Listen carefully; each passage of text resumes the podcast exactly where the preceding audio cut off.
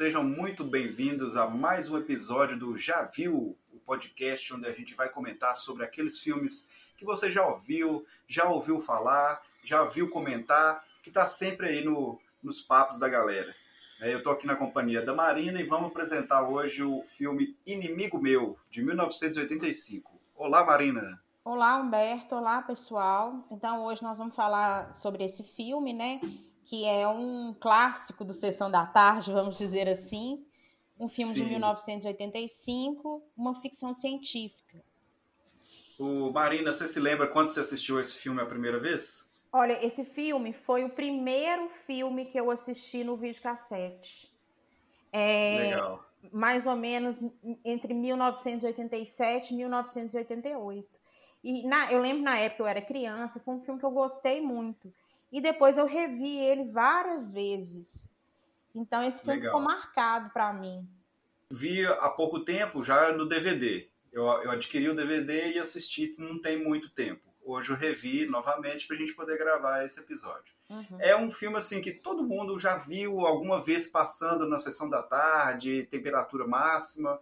Ele teve algum, algum destaque nesses, nesses meios, né? É, é um filme agradável e, assim, para todas as idades, né? não tem nada de muito violento e passa uma mensagem até muito bacana.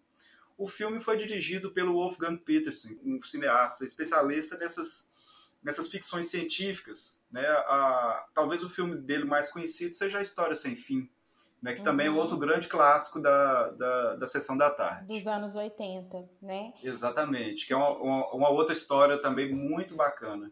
E uma coisa que eu percebi eh, em relação a esse filme, porque esse filme vai contar a história de dois inimigos, né? É, um, um, humano e um Drac, que é um, um alien, uma espécie de um alienígena réptil, né?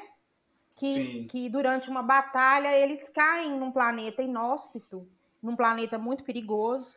E eu comecei a fazer uma alusão ao filme, não sei se você conhece, Humberto, o filme Inferno no Pacífico, de 1968, do diretor John Burman, que não, conta a história de um americano e de um japonês durante a Segunda Guerra que ficam presos numa ilha deserta e são obrigados a, a conviverem, né? Dois inimigos mortais que são obrigados a, a conviver. Então, eu acredito, não pesquisei a respeito, mas eu acredito que o diretor tenha pegado essa referência desse filme para poder fazer o inimigo meu. O, o inimigo meu, na verdade, ele foi baseado num romance, né, de um americano que certamente ele pode ter ele pode ter bebido de outras fontes, né, de outras histórias e tal. Uhum. E essa, essa, esse tipo de história também de, de duas pessoas bem antagônicas que têm que se virar num momento assim de extrema dificuldade é bem recorrente, né? É, a começar pelo, pelo, pelo Robson Crusoe, talvez, que está é, tá num lugar muito inóspito e tem que lidar com aquela situação toda. Apesar de ele não ter um, um inimigo assim definido, mas a uhum. própria sobrevivência ali no caso é a inimiga dele, né? Uhum. Então, e essa história assim é bem recorrente. Até nos dias mais atuais a gente vê um ou outro filme que traz essa temática. Eu, eu assistindo esse Inimigo Meu, eu, eu fiz uma, uma, uma comparação assim até meio, meio porca com Dança com Lobos. Ah, né? sim. Eu me, me remeteu muito. É, é, é, porque ele é um soldado americano durante as guerras índias, né? Que acaba é, convivendo com, com os índios e, de uma certa forma, é, é, abraçando a causa deles. Né? Sim, sim. Virando de, de inimigo passar a ser o melhor amigo, né? Talvez. Uhum. Então, é, que é exatamente o que acontece nesse inimigo meu. Outra coisa também que eu, que eu fiquei pensando a respeito desse filme é o seguinte: a época que ele foi feito, 1985, Sim. se você ainda não está no auge da Guerra Fria, né, da guerra entre os americanos e os soviéticos, mas ainda é. não tem nada definido a respeito. Sim, sim. Então, eu acho que tem essa, essa característica também. E uma coisa muito interessante em relação ao início desse filme, que é, é, existe um narrador, e esse narrador começa a falar que o filme se passa no final do século XXI, e que, olha, olha que, que ironia, as nações da Terra estavam unidas em paz, e trabalhando juntas para colonizar locais distantes no espaço, ou seja, a paz na Terra, ela pressupõe guerra com outros planetas. Quer dizer que isso nunca vai acontecer, né?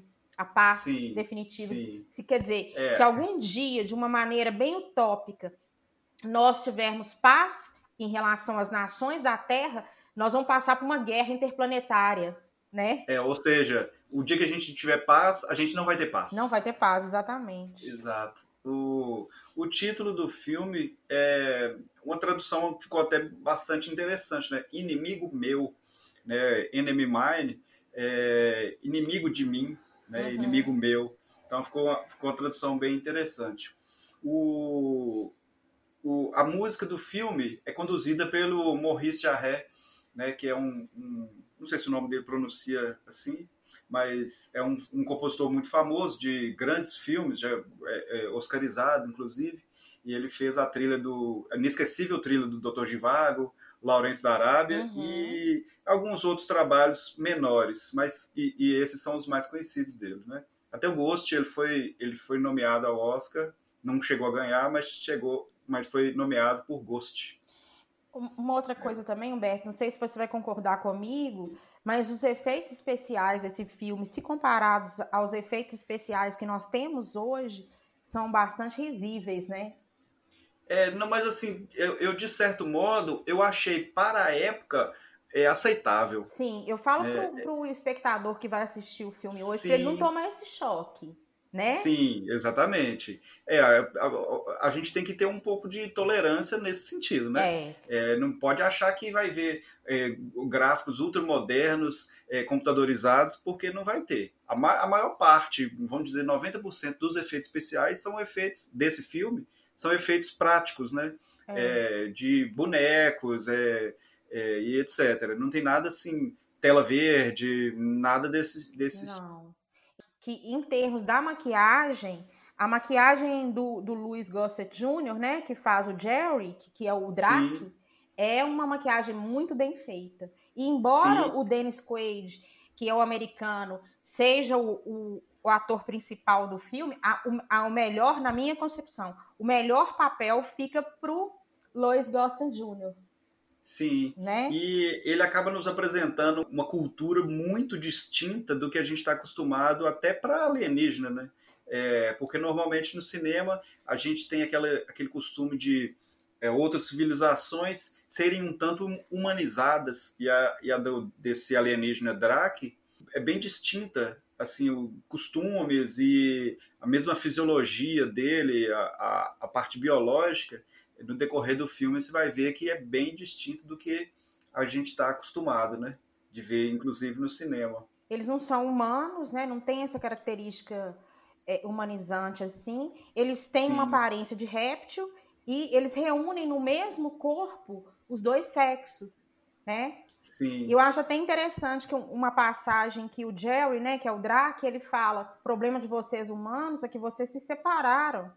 E vocês têm que ficar em busca desse outro corpo para poder se completar. Né? Nós sim, não precisamos sim. disso, nós, nós somos inteiros. E, embora tenha essa diferença, a gente percebe no decorrer do filme que ele tem uma religião, né? Que ele tem um, um ser é, ele supremo. tem um, um, senso, um senso de espiritualidade ali muito forte, muito presente. Me, de certo modo, me lembrou algo relacionado a budismo. Olha, não tinha pensado nessa perspectiva, mas sim. E ele, e ele trata a, aquela espiritualidade dele, é, ele leva pro, pro David, e o David, em determinado momento, fala: Eu já escutei isso, eu já li isso em outro livro. O Jerry fala: ah, Mas isso é uma verdade universal, a verdade é a verdade, né? É, é, e ele faz até uma outro. brincadeira que fala que é, isso é do, do mestre, um mestre que eles, que eles têm, né? Ele fala, não, Sim. isso é do camundongo Mickey. É, do Mickey Mouse, exatamente. Por falar em Camundongo, Camundongo Mickey, é, eu assisti agora, a, a, última vez, no, no original, né, o áudio original. E revi algumas cenas no dublado e realmente não gostei da dublagem. Vale salientar também que a legenda não está de todo fidedigna, a tradução da, da legenda. Eu fui acompanhando, como eu domino o inglês, eu fui comparando, né? Então a legenda também deixa bem a desejar. Uhum. Nada que tire o brilho do, do filme como um todo também, né? Uhum. O, o Dennis Quaid no papel do, do David tá muito bacana e tal, apesar de que sempre o filme inteiro, ou pelo menos boa parte do filme, ele me passou a ideia de não, nós somos uma cultura é, que vai civilizar os incivilizados. É, né? Eu, sou, eu sou o império, a, a, o imperialista que vai colonizar todo mundo. Essa visão americanizada, né, que, que eles é. têm de que eles estão certos quando eles vão, vão atacar outros países sim, e vão sim. impor a cultura deles. É difícil encontrar, tirando aqueles americanos que são bem politizados, é difícil você encontrar isso no, no, no, no comum, né? no, no coletivo, no, no, inconsciente coletivo americano, de que eles estão errados, eles são os inimigos. Apesar de ser um filme voltado para o público americano, né? um filme, é um filme americano uhum. voltado para o público americano. É, você vê que essa dominação é tão incipiente que eles começam a falar inglês o, o David ensina pro Jerry inglês. E não uhum. o, o, contrário, apesar do da gente saber que no filme o David acaba dominando a linguagem Drac também, né? Uhum. É, ele consegue se comunicar na linguagem Drac. Mas o filme é todo falado em inglês. Então você percebe essa, essa tentativa sempre incipiente de, de ser a cultura que vai dominar. Né? É. E, isso, e isso também me remete muito ao filme Dança com Lobos, porque acontece basicamente a mesma coisa. É verdade. Ele, ele aprende o idioma é, indígena, né? É, o idioma Sioux, né? E, mas, na verdade, a, a, o, o, filme todo, o filme Dança com Lobos, é a, a, a tribo, os índios Sioux, é que vão aprender o inglês com mais profundidade, Sim. que vão se comunicar melhor através do inglês. Sim. Apesar de todos esses detalhes, é, uma outra coisa que o filme assim, me chama muita atenção é de realmente parecer que os Estados Unidos, o, no caso o americano, está invadindo um país ali é, que precisa, entre aspas, ser é, é civilizado. Sim. Né? Então, é, eu de todo eu pego essa ideia o, o filme inteiro. É, essa, Ele precisa essa, civilizar. Essa precisa visão civilizar alguém. Né? Ela, é. Essa visão imperialista, ela está presente o tempo todo no filme, a gente percebe O Drake, ele, ele fica parecendo que a, que a cultura Drake é uma, é uma cultura muito inferior, como a história vem nos mostrando desde o início dos tempos, né? Uhum. Os Estados Unidos é, subjugando outras culturas para poder dominar e etc. Então essa, essa, esse filme, o roteiro me passa essa, essa impressão o tempo todo, né? É, mas, é, a parte desses detalhes, o filme é muito interessante também porque lida com, com aspectos é, é muito profundos do, do sentimento da, do, do sentimento humano, né? É, talvez o mais profundo, que é o de amizade. Eles acabam virando muito amigos, é, quase como uma família, né? É. O, o nascimento do filho do, do Jerry, inclusive, vem para mostrar isso. Que o, o David acaba assumindo o papel, a, a, a figura paterna, né? Uhum. Do, pro, pro menino e, e se envolve é, é, inclusive no resgate, quando ele é, é pego pelos. quando ele é, é, sequestrado pelos saqueadores e ele vai ao resgate. Ele move todas as, as, as forças possíveis para poder resgatar o, os ames, né? Uhum. O... E tem uma parte que eu acho que é de uma amizade profunda, que quando para o Drake é muito importante a questão da linhagem, né? Ele passar Sim. essa questão da linhagem, ele contar sobre a própria história, e aí ele, ele pergunta para o Jerry, né? É, quem, como que é a linhagem dele? Aí ele fala: ah, meu pai era, ele trabalha, tra, trabalha numa empresa de computadores, minha mãe é garçonete, minha avó, meu avô era fazendeiro e o que eu sei da minha avó é que ela cozinhava muito bem. Então é aquele uhum. momento ali dessa interação entre eles é um momento muito bonito do filme, né? Você, é, sente aquela amizade profunda que é, se formou é, por causa de uma convivência, da necessidade de sobrevivência e da, da, necessidade de se conviver, né, de aprender a conviver com as diferenças. Então, eu acho que essa mensagem é muito importante no, do filme, né? Sim, essa, sim. Essa, essa questão que você tem que conviver com a diferença do outro. E é, a gente tem esse momento, que é um momento muito bonito do filme. E eu, eu acho que o ponto alto do filme é, é quando ele descobre, e tem até umas piadas engraçadas, quando ele descobre que o Jerry está grávido. Sim, né? sim. Quando ele vai ter o, o bebê, o pequeno Zames, é, que ele fala tem alguma coisa errada. E aí o, o David fala: não, calma, toda, todas as grávidas ficam nervosas. Ele falou, mas eu não sou uma mulher. Ele falou, mas todas Exato. as pessoas grávidas, quando elas, elas vão, vão parir, elas ficam nervosas. Fica calmo. O, inclusive, na hora que descobre que ele tá. Ele, ele, fala, ele fala de um jeito muito peculiar, né? Ele não fala eu tô grávido, ele fala estou esperando uma vida nova. É, sim. Que assim, é, de certo modo também já cria uma. Ué, esperando uma vida nova, será que ele vai morrer e vai ressuscitar ou qualquer coisa assim? Mas aí o, o, o David percebe que, na verdade, ele está grávido mesmo. E aí começa é. toda a situação de riso e o Jerry não, não tá entendendo nada. É, porque aquilo para ele é comum. E quando a é. gente tem a, a, Quando a gente está assistindo o filme, embora, né, no decorrer do filme, como eu falei, tem um narrador e ele fala que os Drax, eles carregam os dois sexos no mesmo corpo, a gente tem a figura do Jerry como uma figura masculina, né? Sim. E aí essa questão da gravidez, ela é bem interessante. Vai criar um paradigma ali é, muito distinto do que a gente está acostumado para vidas alienígenas e etc, né? Uhum. Inclusive ele é um é tão masculinizado que é bastante violento, né? A gente vê no, no início do filme o tipo de atrito que ele tem com o David, uhum. que é bem é bem masculinizado, é de guerra mesmo, é. né? Essa, essa questão da amizade deles que vai se transformando com,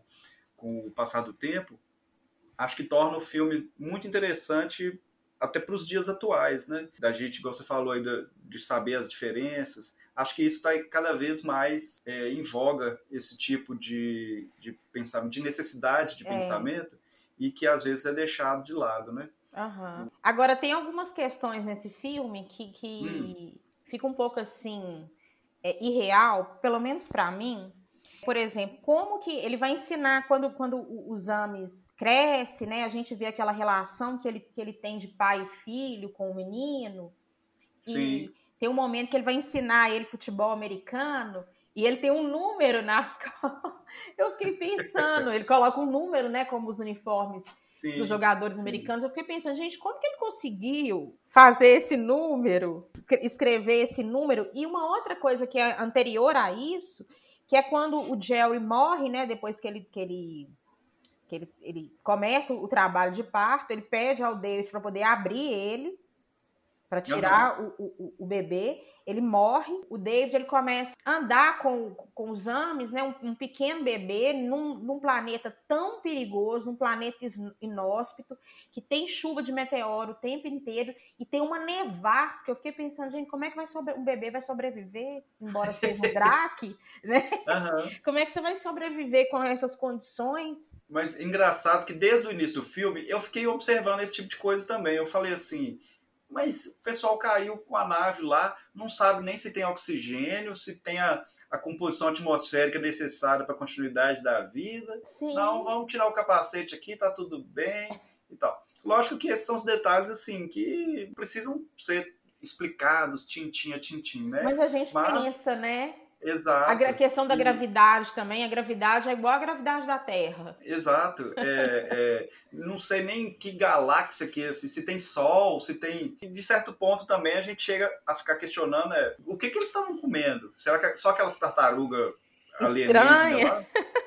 E outra, a gente não viu mais nenhum outro tipo de vida, né? Além dessa tartaruga e daquele outro bicho que tinha um negócio de, de um, um, rabo, alguma coisa daquele tipo, tipo um jacaré gigante lá. É, que ficava imerso na areia, né? Exato. Só foi as únicas formas de vida que a gente percebeu no filme inteiro, né? Sim. Então, esse, nesse ponto a gente fica observando esses pequenos detalhes, né? É, a, em certo, de certo modo fez falta saber como que funcionava. A água a gente sabe que tem, Mas uhum. planta não vi nenhuma também, né? Também não. E uma é. outra coisa também que, que ficou um pouco estranho para mim é que quando os ames, os saqueadores voltam, né? Os ames já tinha crescido um pouco, e aí o David explica para ele que é perigoso chegar é, perto dos saqueadores, porque os saqueadores usam os Dracs como escravos para poder extrair minérios ou outros metais valiosos, né? E, e uhum. movido pela curiosidade, os Ames vai até próximo deles e é capturado. E aí ele toma, ele tenta salvar o David, né? Ele tenta salvar o, os Ames e ele toma um tiro. E aí a gente, o filme já corta para ele dentro de uma nave da, digamos assim, americana, né? Sim. E Sim. aí eles tentando, tentando uma, descobrir uma estação quem é. espacial. Isso. E aí eles já, já descobrem que ele é um, um piloto de caça que estava desaparecido há três anos. Então, para mim, ficou estranho isso, essa, esse corte. Mas eles, eles depois explicam. Tem uma determinada parte que explica, fala que o pessoal fica monitorando. Ele foi descoberto por monitoramento. Você vê que até na hora que ele tá deitado lá perto do lugar onde ele levou um tiro, que aparece umas luzes, assim, é o pessoal monitorando. Aí conseguiu visualizar que ele estava lá e ele foi resgatado. Sim, mas por que, né? que ele não foi resgatado antes? Entendeu? Tal, é, talvez o, o fato dele ter é, morrido ali, entre aspas, né, naquele momento, que chamou a atenção não sei. É, essa parte forma. do filme ficou um pouco estranha para mim. Não, mas mais estranho ainda é ele ter sobrevivido ao tiro, né? É, também. E isso eu não consegui entender. Eu achei que ele ia passar por algum processo ali, o pessoal ia fazer algum, alguma coisa ali para poder é, fazer ele viver de novo, mas não, não explica. Ele tomou um tiro no peito, na altura do coração e tá vivo. É, e tanto que eles já iam, já iam jogar ele no espaço, né? Sim. E aí ele começa a falar, e aí eles descobrem que ele fala Drake. Exato. Né? Mais uma vez fazendo analogia com Dança com Lobos, né? Quando o pessoal, o exército americano, chega lá na região onde o Kevin Costner, eu esqueci qual era a patente dele lá, é, tenente, qualquer coisa assim. Quando chega lá no, no, no quartel dele, lá no posto avançado dele lá, descobre que ele fala a língua Sioux lá, né? Uhum. Então, ele é uma peça valiosa naquele momento, porque ele vai fazer a, o intermédio da comunicação ali. Outra coisa que eu achei estranha também, é que quando ele decide voltar ao planeta para recuperar os Ames, a gente percebe que é, os saqueadores, eles são como se fossem bandidos, né? E Sim. que ele luta com vários deles, até que, que, que outros pilotos vão atrás do David e eu tenho a impressão ali que os Drac foram libertados, mas eles não eram inimigos no início. Pois é. Ficou estranho. Mas talvez é aquela coisa, né? Uma síndrome de Estocolmo imediata ali, né? É, nossa, resgatou a gente, agora ele é amigo da gente. É. Não sei, pode ser nesse sentido também, né? Aham. De qualquer forma, também é um filme, é, é, igual eu falei, é um filme que precisa ser assistido, né? É um filme necessário. É um filme necessário. Justamente por causa dessa, de colocar à tona esse sentimento, né? De que todo mundo é igual, mesmo diferente, uhum. né? E, eu volto naquele, naquela, embora você tenha falado, né, que, que o filme ele é baseado num livro, eu volto no filme Inferno no Pacífico, que a gente tem essa relação também. Né? Então, uhum. talvez o escritor tenha bebido nessa fonte, eu acredito que o próprio diretor também, porque você tem essa questão envolvendo o americano e o japonês num momento tão tão crucial ali da Segunda Guerra e os, a gente sabe, os maiores inimigos dos americanos eram os japoneses. Tanto sim, que tiveram sim. campos de concentração, as pessoas não falam muito, mas tiveram campos de concentração na Califórnia é, de japoneses na época da Segunda Guerra Mundial porque a gente teve uma migração muito grande de japoneses para lá. Tem a questão das bombas, né? A gente sabe como termina a Segunda Guerra.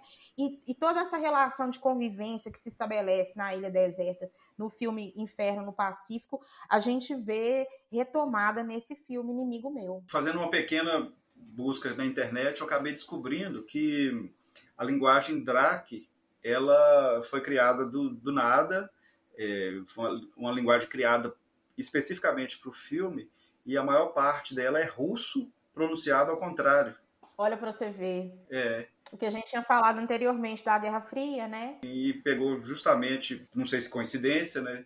Pegou justamente o russo. O filme também não conta com outros papéis de muito destaque. Basicamente é só o Dennis Quaid e o Lois Garcia Jr., né? É. E com algum destaque o saqueador que acaba atirando no, no David, né? Que ele é o fez o papel do é, é muito lembrado pelo papel de Leon no Blade Runner, né? O, um dos replicantes, uhum. o primeiro replicante que aparece no, no filme. E o, os Ames, né? Que aparece e eu, na verdade, eu não sei quem, quem faz os anos. Era um garotinho na época e hoje ele ainda continua atuando, mas é, ele chama Bumper Robson. É, ele faz dublagem de desenhos animados é, na maior parte. Ah, Não sim. teve tanto destaque assim. Como um ator, né? Que, que... Exato. Diferente exato. dos dois, né? E embora a gente fala que eu já tinha falado aqui que o Dennis Quaid é que é o, o ator principal do filme, mas o, o, ator premiado é o Lois Gossett Jr. Eu também fiquei muito, eu achei muito incrível a maquiagem dele, assim que você não, você não tem como saber quem é o ator que está por trás ali. Sim, o que dá certo, o que dá certo mérito para a atuação dele, né? Porque ele perde a, a essência dele enquanto pessoa para ceder espaço para o personagem. Uhum. De, de, de, uma forma assim, de uma entrega muito grande, né? E eu não sei se você percebeu isso, eu percebo uma, uma digamos assim, uma humanidade, entre aspas, na questão de, de sentimentos e tudo mais, muito mais inicial, quando eles vão começar a se relacionar, muito mais do Drac do que o, do ser humano. Mas não entendi. Em qual sentido? De, de, se solidarizar com o outro. Ah, sim, sim. O, isso na história, na história moderna, contemporânea, é, os Estados Unidos, é, isso é a essência dos Estados Unidos, né? Vão chegar arrasando, mesmo a outra, a outra civilização sendo pacífica, sendo é, nos aceitando, é, sendo receptivo, Sim. né? É, e o americano não, vamos dominar tudo aqui, depois a gente vê como é que faz, né? É, porque se a gente pegar a história, a gente vai ver que, que os Estados Unidos tem, dominou, tentou dominar até civilizações que espiritualmente são mais evoluídas do que eles. Ah, sim, isso sem dúvida. Né? O, o próprio Japão, se a gente for exato, olhar. Exato. Você vê aquele filme é, O Último Samurai, com o Tom Cruise, uhum. que foi, é uma subversão desse estilo, né? É, ele teve que se adaptar de toda forma, senão estava danado. Aí eu não lembro a nacionalidade dele aqui no, no filme, mas é, o intuito, no final das contas, é a mesma coisa, né? Um estrangeiro numa civilização assim muito é, superior espiritualmente ou, ou qualquer coisa assim, ele tentando subjugar essa civilização que é muito superior. É, subjugar é. por uma questão tecnológica, digamos assim. Ou é. mesmo, não necessariamente só tecnológica, mas talvez uma questão guerra mesmo, de dominação mesmo. Não, eu tenho que te dominar. Sim. A força, o poder, né? O poderio, o bélico, a coisa bélica. Outra coisa que eu peguei no filme, eu fiquei pensando sobre os filmes dos anos 80 que eu assisti. A Pepsi patrocinou muitos filmes nos anos 80, sim, né? Sim. Porque sim. os primeiros vestígios que o David vê de humanos, que de, depois ele descobre que não é tão bom assim, porque são saqueadores, são latas de, de de Pepsi. De Pepsi, exatamente. Né? E se você pegar filme De Volta para o Futuro, tem tanto filme dos anos 80 que a Pepsi está patrocinando. Sim, e engraçado que esse tipo de esse tipo de marketing, né, não, a gente não vê quase. Eu realmente eu não me, lembro, me recordo de ver. Talvez pela diversidade de, de marcas que existem hoje, o negócio é um pouco mais pulverizado, né? É, e naquela época era bem latente, né? Sim, a questão da, da, da Pepsi. Coca-Cola e Pepsi. É. É. Se, se, ali o patrocínio não fosse da Pepsi, certamente seria da Coca-Cola. Seria da Coca, com certeza. É, não é igual um, um, um Forrest Gump, por exemplo, que tem um, um, refrigerante que ninguém nunca ouviu falar, pelo menos assim, mundo afora, não, Dr. Peppers. Ah, é um refrigerante que parece que ele não foi para outros países, mas ele é muito consumido nos Estados Unidos. E nessa época ficava muito restrito a Coca-Cola e Pepsi, né? Essa propaganda dos anos 80, uhum. dos filmes dos anos 80. Embora, como você citou o Forrest Gump, a gente tem uma, uma propaganda bem forte da Nike, né? Sim, no tênis. Sim que ele corre. Sim. Ainda continuando no Forrest Gump, o, e tem um contrário também. A empresa de, de camarão que eles criaram no filme acabou virando realidade, né? É, a Bubba Gump. É, o Bubba Gump é um restaurante, é uma franquia famosa agora nos Estados Unidos. É, o contrário também acontece, né? O filme é, vira realidade Sim, e eu acredito também nisso que muitos filmes, principalmente filmes de ficção científica, eles contribuem muito para a ciência. A sim, gente vê sim. coisas que foram o próprio filme 2001 Odisseia no Espaço, que a gente tem o HAL, né? Que uhum. se a gente pegar as letras do HAL e colocar ela, né, H I A B LM, a IBM, como um, um, dominador aí tecnológico, um filme que foi feito em 1968. Então você tem, você tem muita coisa dos filmes de ficção científica, eu acho que isso o cinema, nesse ponto, o cinema contribui muito para essa evolução. E aí eu, eu, fico pensando também que o, alguns aspectos que não acontecem, igual no filme é, De Volta para o Futuro, que ele volta em 2015, e a gente ainda não tem carros que voam, né? Nós estamos discutindo se a Terra é plana. Nós não temos uma jaqueta que seca sozinha. Um tênis que amarra o cadastro sozinho também. Uhum. Falando nisso, esse diretor, o Wolfgang Petersen, ele tem alguns outros trabalhos muito interessantes, né? Além da História Sem Fim, que é um grande clássico também, e foi foi gravado um ano antes, foi, aliás, foi lançado um ano antes. Epidemia, que é um, um filme super atual, uhum. tá muito atual, também de 95. É, Mar em Fúria, Troia e Poseidon, né, que é uma, uma, uma refilmagem de um, um, filme mais antigo, de é, 74. Sim. Que, na verdade, é... eu achei, eu assisti os dois filmes e eu prefiro o filme antigo, a primeira versão. Ah, eu já, já, já prefiro o contrário. Ah, eu gostei muito da primeira versão. Ah, eu, eu achei muito forçado. O, o Gene Hackman tá muito forçado. Ah, mas o Gene Hackman ele é forçado. Ele é, é, ele é mal-humorado. No, no, Não, mas o Lex Luthor dele, para mim, é o melhor de todos. Mas, mas é um cara mal-humorado. E ele é mal-humorado. Eu já Sim. li a respeito que é dificílimo trabalhar com ele. Ele agora tá é. tá aposentado né? Ah, Mas é dificílimo trabalhar com ele. Todos os atores que trabalham com ele falam que ele é, Sim. ele é estre super estrela, que ele não concorda uhum. com nada, que ele briga com todo mundo, que ele briga com o diretor, que ele briga com a equipe de maquiagem, que ele briga com todo mundo o tempo todo. Esse filme, O Inimigo Meu, foi o primeiro trabalho americano, completamente americano do, do diretor. Antes ele fazia, ele trabalhava com coproduções e ou produções é, germânicas, né? Ele é alemão, então ele trabalhava nesse, nesse sistema de coprodução. E O Inimigo Meu foi o primeiro filme totalmente americano. E tem uma coisa interessante também do Dennis Quaid, que ele depois ele faz o filme Viagem Insólita. Sim. Que sim. ele também é um piloto, só que aí ele vai ser implantado dentro de um coelho, né? E acaba sendo implantado no corpo de um ser humano que é o Martin Short, que é hilário também. É né? fantástico aquele filme. É um ator hilário. O, o Dennis Quaid, ele, ele, ele, me traz essa impressão de que ele especializou nesse tipo de, de, de papel, né? Piloto, de piloto de avião, alguma uhum. coisa assim. Então ele tem muitos, muitos papéis nesse... Até, até aquele A Viagem da Fênix, é, acho que é isso o nome, que é um avião que cai no meio do deserto e eles têm que...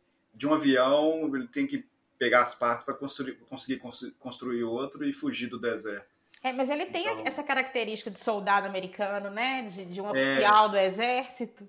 De G.I. Joe, ele fez G.I. Joe também. E naquele filme Ponto de Vista, que ele é um, um agente do, do, do, governo também. Alguma, é, é, ah, é o Voo da Fênix, chama o Voo da Fênix. Ah, isso, isso eu não conheço. E no dia depois do amanhã que ele é o, ele é o protagonista, né? Ele é o, o cientista que vai alertar todo mundo que o negócio vai esfriar. Mais um é. papel aí que não, não é necessariamente do, de um oficial do exército, mas uma, uma coisa ligada ao governo. Ele está muito envolvido nesse tipo de papel. Para quem que você indicaria esse filme? Ó, esse filme ele é indicado para todos os públicos. Como você falou Sim. anteriormente, ele não tem violência muito é, é, premente, assim, muito intensa.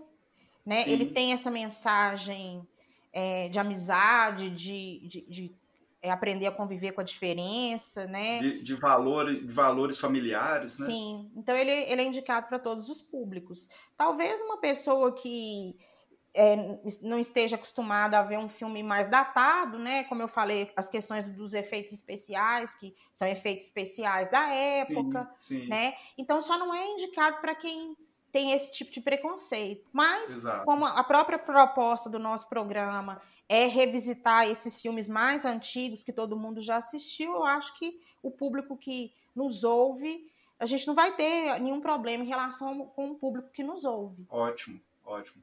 Eu corroboro das suas palavras, que eu acho que é um filme necessário pela história, né, pelo, pelos sentimentos envolvidos, essa relação de amizade que acaba sendo cultivada entre diferentes, né? Uhum. É, principalmente em tempos de não paz, em tempos é, de, de tempos guerra. tão nebulosos é. que a gente está vivendo, né? Sim. É, e agora nós vamos ouvir a opinião de mais um sincericida.